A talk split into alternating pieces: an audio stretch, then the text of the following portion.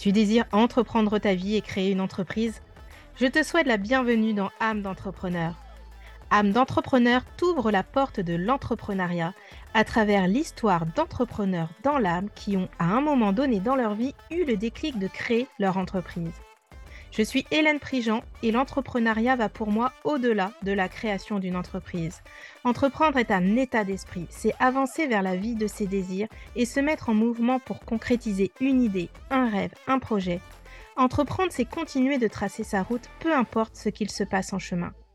Tu vas découvrir au fil des épisodes qu'il n'existe pas un profil type ni même un parcours type pour devenir entrepreneur. Chaque entreprise est unique. Chaque entrepreneur est unique. Chaque histoire de vie est unique. Bienvenue à toi dans ce nouvel épisode. Aujourd'hui, je reçois Véronique Lambert. Véronique est une alchimiste du corps. Elle crée une harmonie entre l'esprit et les pieds. Elle qui a travaillé en banque au Luxembourg pendant 18 ans, son corps a parlé pour elle à un moment donné et lui a dit stop. Le parcours de vie de Véronique est à l'origine de son départ de la banque et de la création de son activité en tant que sophrologue et réflexologue en Belgique. Elle qui ne pensait pas être une entrepreneur dans l'âme, avec le recul, je crois qu'elle en est bien une. Et elle nous partage dans cet épisode son histoire. Bonjour Véronique et bienvenue à toi. Bonjour Hélène. Bonjour à tous. Alors, on va revenir quelques années en arrière, si tu le veux bien, au moment où tu t'es euh, dirigée en tant qu'étudiante vers le domaine des langues. Tu es issue d'un milieu où tes parents euh, étaient enseignants et après le bac, voilà, tu te diriges euh, vers les langues et tu deviens traductrice. Est-ce que ce choix d'études, ce choix de métier, avec le recul, est-ce que c'était un choix de ta part? Est-ce que c'était une envie? C'était, c'était une envie, mais j'étais surtout intéressée par la communication dans d'autres langues que le français. C'est ça qui m'a guidée vers euh, l'étude de l'anglais et du néerlandais. Et comme je n'avais pas envie d'être prof comme mes parents, donc je n'allais pas euh, me diriger vers ce métier-là, mais la traduction s'imposait. Euh, mais je n'ai jamais voulu travailler comme traductrice, ça c'est clair. C'était vraiment rentrer plus dans la communication, peut-être dans l'interprétation, je ne savais pas encore, mais je ne voulais pas être traductrice, ça c'est certain. Qu'est-ce que tu as fait du coup après ces études de langue finalement? Alors, ces études de langue m'ont vraiment ouvert au monde. Je suis partie étudier aux Pays-Bas le néerlandais en Erasmus. Euh, et j'ai, euh, après ça, déménagé en Suède parce que j'avais rencontré mon, copain de l'époque qui était suédois. Donc, euh, ces études m'ont ouverte au monde, en tout cas à l'Europe, et, même plus, puisqu'avec l'anglais, on va partout, avec le néerlandais moins, mais, mais quand même, on a une, surtout une ouverture au monde, c'est ça que ça m'a donné. Et euh, quel métier, au final, tu exerces après ces études de langue? Alors, j'ai euh, d'abord, je suis partie donc, euh, en Suède, où j'ai appris le suédois pendant un an à l'université. Et puis, j'ai été recrutée par une ONG qui travaillait avec les pays en voie de développement. Et j'ai travaillé en anglais et en français. Et j'ai découvert le monde depuis mon bureau à Stockholm, puisque mes collègues euh, qui avaient beaucoup voyagé me racontaient toutes leurs aventures en Afrique, en Asie, en Amérique du Sud. C'est ça que j'ai fait. Et j'étais euh, assistante du responsable des relations internationales, donc j'étais beaucoup en contact avec l'Union européenne et les pays qui, euh, qui, finançaient cette ONG. Donc on avait vraiment voilà, les grosses pointures, hein, les États-Unis, le Canada, tous les pays de l'Europe, la Chine qui était là aussi. Et puis de là, je suis revenue à Luxembourg et j'ai travaillé, donc, comme tu l'as dit, 18 ans dans une banque, une banque privée. Et j'étais conseillère pour la clientèle privée, pour les clients euh, institutionnels aussi. J'ai travaillé en Suisse pour cette banque-là. J'ai découvert toutes les facettes de la banque. Oui, j'ai à peu près tout vu en 18 ans. Donc j'ai un parcours très varié, très riche, qui me permet aussi de comprendre beaucoup de mes clients qui viennent pour un certain nombre du milieu financier qui, sont parfois en grande difficulté psychologique et voire physique. Et ça, on en parlera un petit peu plus tard, effectivement, de, ce que tu fais euh, aujourd'hui et la manière dont tu accompagnes les, les, personnes. Et justement, la banque, on peut le dire, c'est un milieu un peu paradoxal pour toi, dans le sens où c'est un milieu euh, dans lequel tu rencontres le père de tes deux enfants, tu deviens maman à cette époque-là, mhm. et en même temps, et tu les as nommés comme tels, euh, ça a été le lieu de tes années cauchemardesques, mhm. euh, où tu as vécu vraiment, et là je reprends encore tes mots, la descente aux enfers, mhm. avec notamment un burn-out. qu'est-ce qui se passait pour toi à ce moment-là, en toi aussi, à ce moment-là? Déjà, cette banque-là m'a tout appris du milieu bancaire, puisque quand je suis arrivée là, je ne, je ne savais rien. Je ne savais pas ce que c'était une banque. Je n'avais jamais étudié ça. Euh, moi, voilà, un compte bancaire, c'était euh, des entrées, des sorties, et c'est tout. Et en fait, c'est beaucoup plus complexe que ça. Donc, les premières années, j'ai beaucoup appris. Donc, ça, ça m'a, ça m'a intéressé. J'aime apprendre. N'importe quoi, presque, m'intéresse à, découvrir. Donc, j'ai beaucoup, beaucoup appris. D'ailleurs, un atout aussi que tu as eu pour rentrer dans le domaine de la banque, alors que justement, tu n'avais pas les diplômes officiels. C'était vraiment. Euh, oui, j'avais l'ouverture au monde. Ça voulait dire que j'aimais apprendre. Et c'était ça qui les intéressait. Puisqu'après, on peut se faire formater comme on veut par, le, par notre entrepreneur. Tu as appris sur le terrain. Voilà, tant que j'ai appris, ça m'a épanoui jusqu'au jour où on m'a donné, on me donnait de la valeur. J'avais vraiment, j'avais une valeur, j'avais quelque chose à apporter à la banque. Jusqu'au jour où, où euh, parce qu'il y a eu trois plans sociaux, euh, je n'ai plus été qu'un numéro. J'étais un matricule, BB 02939. Et c'est ça qui était violent pour moi parce que pour moi, à partir du moment où tu mets, plusieurs milliers de personnes ensemble, tu crées une énergie. Pour moi, la banque, elle avait une âme. C'était une tour de 12 étages, plus d'autres bâtiments à différents endroits en Belgique, mais elle avait une âme. Et quand cette âme a disparu, ça a perdu du sens pour moi. Même les rencontres avec les collègues, euh, voilà, tout le monde était sous pression. Et j'ai commencé à avoir euh, des problèmes de sommeil, des problèmes de concentration, des problèmes digestifs. Je suis devenue très nerveuse à la maison, euh, au bureau pas, parce qu'au bureau, euh, c'est là qu'on arrive à mieux cacher nos, problèmes.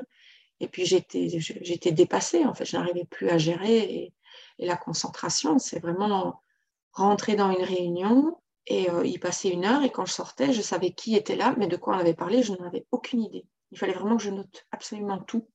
Et à la maison, je descendais d'un étage pour aller chercher une boîte de lait au garage j'arrivais en bas de l'escalier, donc il y avait je ne sais pas combien de marches, peut-être 20 marches, je ne savais plus ce que j'allais chercher. J'étais vraiment arrivée à ça. Ce que tu vivais dans le monde professionnel avait un réel impact aussi dans ta vie personnelle, puisque tu disais que ça explosait finalement à, la maison. Oui. Eh ben, on ne peut pas dissocier les deux. Celui qui pense qu'il peut dissocier les deux, c'est juste impossible, puisqu'on passe la plus grande partie de notre vie au, boulot. Et euh, style 10 heures avec les trajets, et puis à la maison, on a quoi? On a peut-être 5 heures. Et encore, euh, il y a la cuisine, le ménage, le courrier, les factures, le ci, le ça. Donc euh, voilà, c'est tout. Le lot de beaucoup de mamans et parfois de papa aussi. Et donc euh, voilà, c'est pas un mois de congé qui m'a sauvée. Et j'ai dû me regarder en face de moi, surtout en pleurs dans, dans mon sous-sol et à me dire ma vie est finie. Et c'est là qu'on est. En fait, on les Québécois disent il faut frapper le mur.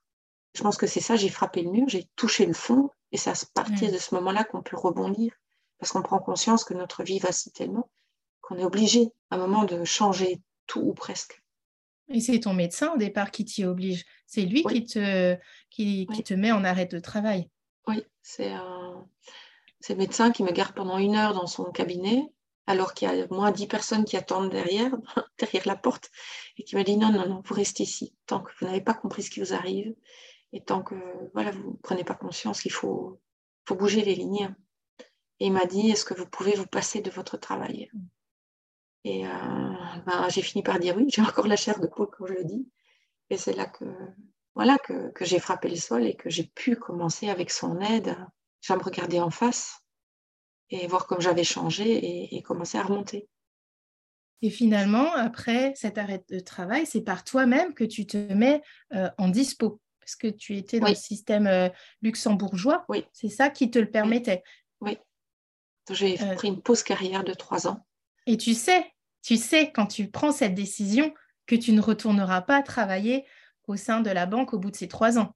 Ah non, c'était pas possible. C'était complètement en désaccord avec mes valeurs, la façon dont on se faisait traiter, qui n'avait plus rien à voir avec l'époque où, où j'y suis arrivée et je ne pouvais plus accepter tu ne te sentais plus écoutée, c'est ce que tu disais, tu ne te sentais plus considérée, euh, tu avais aussi voilà, tes pertes de mémoire, donc pour toi c'était juste inconcevable. Puis, ça m'intéressait plus du tout, enfin c'était vraiment, euh, puis là, là, euh, voilà, c'était, c'était je sentais bien que mes valeurs, avait, avait évolué, même si je ne savais même pas encore vraiment mettre le mot dessus. Mais il faut imaginer que quand on est en, en burn-out, on ne sait plus ce qui nous plaît. On ne sait même plus dire j'ai envie d'aller passer une après-midi avec des amis parce qu'on est au bout du rouleau et que nos neurones ne se parlent plus. Nos hormones euh, nous disent euh, va te faire voir et donc on n'arrive plus à se projeter dans l'avenir, on ne sait plus ce qu'on aime, on ne sait plus qui on est. On doit reconstruire tout ça. Et quel chemin tu as emprunté, toi, justement, pour te, te reconnecter à toi, justement, te reconnecter à tes envies, tes désirs, qui t'a mené, du coup, sur la, sur la voie de l'entrepreneuriat, mais quel a été ton, ton cheminement? Alors, je l'avais déjà commencé un peu avant. Je, passais mes soirées sur mon iPad offert par la banque, quand après le premier licenciement, puisqu'ils nous avaient fait un cadeau. J'ai passé beaucoup de temps à chercher, chercher, chercher. Je ne trouvais pas. Et puis à la banque, il y avait une réflexologue qui venait tous les 15 jours et je y allais. J'allais chercher, j'allais faire une séance. Et quand je sortais de là, j'y allais toujours en fin de journée, je sortais de là et je, descendais le boulevard Royal à Luxembourg et je me sentais tellement mieux, tellement mieux. Je, réfléchissais, alors qu'avant, je n'y arrivais plus. Et donc, ça m'a beaucoup intéressée. Puis je me suis dit, ben, je vais me lancer là-dedans. Et avec la coach qui m'accompagnait à ce moment-là, décidé de, de, me lancer dans cette formation. Et je me suis retrouvée sur le banc d'école à me dire, mais j'aime apprendre, et qu'est-ce que c'est bon d'être là. Et puis de fil en aiguille, voilà, j'ai fait des séances à des gens parce qu'il fallait apprendre. Et je me suis rendu compte que j'avais encore de la valeur parce que je pouvais changer des choses dans leur vie. Du, style une sciatique euh, qui part en une heure de massage de réflexologie plantaire. Ça m'a redonné du sens. Mm. Et c'est comme ça que je l'ai fait. Et puis, assez vite, euh, je me suis dit que les pieds étaient trop loin de la tête. J'avais besoin d'autre chose. C'est vraiment J'ai adoré. Hmm, j'ai adoré. Tu l'as vraiment évoqué comme tel euh, lors de la préparation. Et puis on m'avait appris en, réflexologie que pendant la séance, il ne faut pas parler, il faut être silencieux. Mais moi, ne pas parler, c'est un peu en totale opposition de qui je suis. Et donc, j'ai découvert par un hasard total la sophrologie sur Internet. J'ai fait une séance de 10 minutes dans mon canapé. Et je me suis sentie tellement mieux après ça que je me suis dit, ben, c'est peut-être ça. On va tenter on va y aller. Et puis j'ai suivi une formation de 20 heures en cours du soir à Luxembourg, qui était donnée par un ancien collègue. Et puis qui, voilà, j'ai parlé de l'école où j'avais vraiment envie d'aller à Paris. Et m'a dit, euh, ben voilà, parce que c'est la référence. Il m'a sorti le, livre référence en sophrologie qui était écrit par le directeur de l'école où je voulais aller. Il m'a dit, va là-bas. Et mon, mon, choix a été conforté plusieurs fois par des médecins orels, parce que je travaille beaucoup avec des médecins orels qui m'ont dit, tu es allé te former, te former à la Mecque de la sophrologie et euh, tu as été formé par le pape de la sophrologie. Donc je savais que j'étais au bon endroit. Et tu t'es senti au bon endroit puisque tu t'es formé. Ah oui, euh, mais c'était vraiment le paradis pour moi. Tu avais trouvé euh, le sens aussi que tu mettais derrière. Tout à l'heure, tu, as, tu, tu, en as parlé parce que je pense qu'aussi, quand on tombe en burn-out, derrière, il y a aussi ce manque de sens mmh qui, qui apparaît. Et là, finalement, à travers toutes tes recherches, euh, aussi, à travers ta curiosité, à travers cette envie que tu as aussi d'apprendre, tu as remis du sens quelque part aussi dans la vie que tu avais envie euh, de vivre, dans la vie que tu avais envie de, euh, bah, de te créer très clairement et tu as trouvé ta place quelque part mmh dans, dans cette formation-là de sophrologie. Tout à fait. J'ai beaucoup aimé d'abord la rencontre que, j'ai faite avec moi-même, puisque pour, pour appliquer la sophrologie aux autres, il faut d'abord l'avoir testé soi-même. C'était tout un parcours et qui m'a oui, qui m'a vraiment redonné du sens. Et, et, le sens, il évolue encore tous les jours par toutes les rencontres que je fais avec les personnes que j'accompagne. Et c'est vraiment, je trouve, euh, la sophrologie et ce que moi j'ai envie d'apporter aux personnes, c'est vraiment l'humanité. Pas l'humanité ensemble qu'on pourrait définir comme un ensemble d'êtres humains qui vivent sur la Terre, mais l'humanité d'être, de se sentir humain déjà par nos cinq sens, de les vivre vraiment et de la présence de notre corps à notre esprit, et ce qu'on oublie souvent parce que notre corps, on le considère comme un véhicule. Et encore, on est plus dur avec notre corps véhicule qu'avec notre voiture, puisque si elle donne la lumière, elle a un voyant orange ou un voyant rouge, on va l'emmener au garage. Mais nous, le voyant orange, on prend un dafalgan, voilà, pour tuer le, symptôme et puis on va continuer comme ça. Et même quand on a du rouge, qu'on est complètement bloqué, maintenant, alors là maintenant avec le télétravail, là c'est le pompon. Les gens en voyant rouge, ils sont malades, ils sont pliés en deux, ou ils ont été opérés et, font du télétravail. Mm. Alors qu'ils sont payés avec un arrêt maladie potentiellement pour se reposer. Mais non, parce qu'on peut faire du télétravail, on fait du, télétravail. C'est encore quelqu'un qui me racontait ça hier. Le, le, monde marche sur la tête. Et donc, j'aime remettre de l'humanité, en sens être humain, avoir des sensations, éprouver des émotions et se les autoriser pour vivre vraiment sa vie. Je pense que c'est ça. Et avec ça, on peut traverser plein d'épreuves. Moi, j'accompagne beaucoup des personnes qui ont des acouphènes. Et donc, l'acouphène trouve sa place lorsque l'on se redonne cette part d'humanité. Et ce qui est, j'ai envie de brièvement de refaire un parallèle avec cette notion de, plaisir immédiat parce que tu disais qu'on vit des émotions. C'était intéressant. Tu disais qu'on est toujours aussi amené à consommer, à consommer, à consommer, à ce que ça aille vite. Et quand on est entrepreneur, bah, le plaisir n'est pas toujours immédiat. Mmh euh, et j'ai envie qu'on en parle, c'est important parce que finalement, c'est pas une baguette magique où on se dit du jour au lendemain, tiens, je crée mon entreprise et je vais générer euh, un chiffre d'affaires, je vais avoir de la clientèle. C'est vraiment un processus qui se, euh, crée à, ce moment-là. Et tu es passé justement toi-même par ces petits pas, j'ai mmh. envie de dire, ce qui t'a mené justement à aussi être entrepreneur et à entreprendre d'une manière aussi qui te corresponde, toi, mmh justement pour pas non plus retomber dans ce fait d'être un peu euh, esclave de ton travail, mmh comme les personnes peut-être pour certaines d'entre elles sont esclaves de leur télétravail aujourd'hui, tu vois, de leurs conditions de travail actuelles. Toi, tu as été attentive aussi à la façon dont tu allais créer ton entreprise pour te préserver et te respecter. oui, j'ai travaillé la patience. Euh, je me suis formée à l'entrepreneuriat. Euh, je travaillais sur ma légitimité, puisque je voulais absolument travailler avec des médecins. C'est pour ça aussi que je suis allée me former à Paris avec des médecins. Je voulais travailler avec des médecins, donc je voulais avoir une légitimité par rapport à eux. Et au départ, euh, j'avais l'impression d'en manquer, même si très vite, ils m'ont fait confiance et que des médecins ORL ont commencé à, à m'envoyer leurs patients. C'est vraiment la patience, et puis c'est un pas après l'autre, et c'est surtout oser faire le pas de contacter les personnes, les médecins, les, personnes qu'on peut potentiellement euh, accompagner, c'est surtout oser. Oser faire des pas imparfaits, mais les faire, en faire beaucoup, un après l'autre, et, les faire en conscience de savoir pourquoi est-ce que je fais ça, et, euh, de récolter les leçons de chaque pas qu'on fait, parce qu'on apprend tout le temps. Euh, Clairement, le mode test and learn. On, teste, on expérimente et on en retire euh, toujours quelque chose. Mhm. Pour conclure cet échange, quel message souhaiterais-tu transmettre aux personnes qui nous écoutent?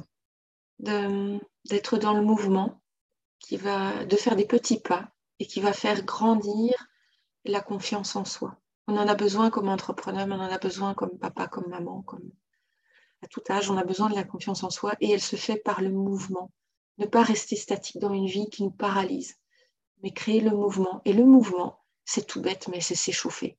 Avant de faire une action, quelle qu'elle soit, s'échauffer, se mettre en mouvement, parce que lorsqu'on a besoin de réfléchir et de parler, d'exprimer ce qu'on a réfléchi, on ne le fait pas qu'avec notre tête, mais avec tout notre corps. C'est tout simple, c'est avec nos poumons qui vont absorber l'oxygène, c'est le, cœur qui, amène cet oxygène partout, qui nourrit notre corps, et on a besoin de s'échauffer. On dit toujours, je donne beaucoup d'interviews à, la radio, dans, les médias. Moi, je fais un, échauffement comme si j'allais courir presque, pour mettre mon corps en mouvement et pour que je sois complètement présente dans l'échange que je vais avoir. Parce que je parle avec mes mains, on ne voit pas dans le podcast, mais je parle avec mes mains, je parle avec mon corps et donc avec ma tête. Et donc, quelle que soit l'action qu'on fait, quel que soit notre métier, c'est tout notre corps qui participe, y compris quand on fait comme une dame que j'avais hier en rendez-vous, qu'on doit encoder 60 pages de factures c'est pas que la tête et les mains qui travaillent, c'est tout notre être. Et donc je dis, vous vous échauffez, ça prend 30 secondes, 2 minutes, mais vous le faites, vous allez être beaucoup plus présente dans votre travail, vous ferez moins d'erreurs et vous serez plus satisfaite de vous au final. Voilà. Merci infiniment, Véronique, pour ton partage. Avec plaisir. À bientôt. Pour aller plus loin, à la rencontre de l'univers de Véronique Lambert, je t'invite à cliquer sur le lien dans le descriptif du podcast. Véronique ressent en elle ce que le corps de l'autre a vécu ou a à dire. Et c'est ce qu'elle met aujourd'hui au cœur de son activité de sophrologue et réflexologue spécialisée dans les acouphènes. Une activité qu'elle a créée sur mesure pour se respecter, respecter le quotidien qu'elle désire vivre en tant qu'entrepreneur, en tant que maman, en tant que femme. Merci Véronique d'être venue partager ton histoire. Et à vous, je vous dis à très vite pour un nouvel épisode.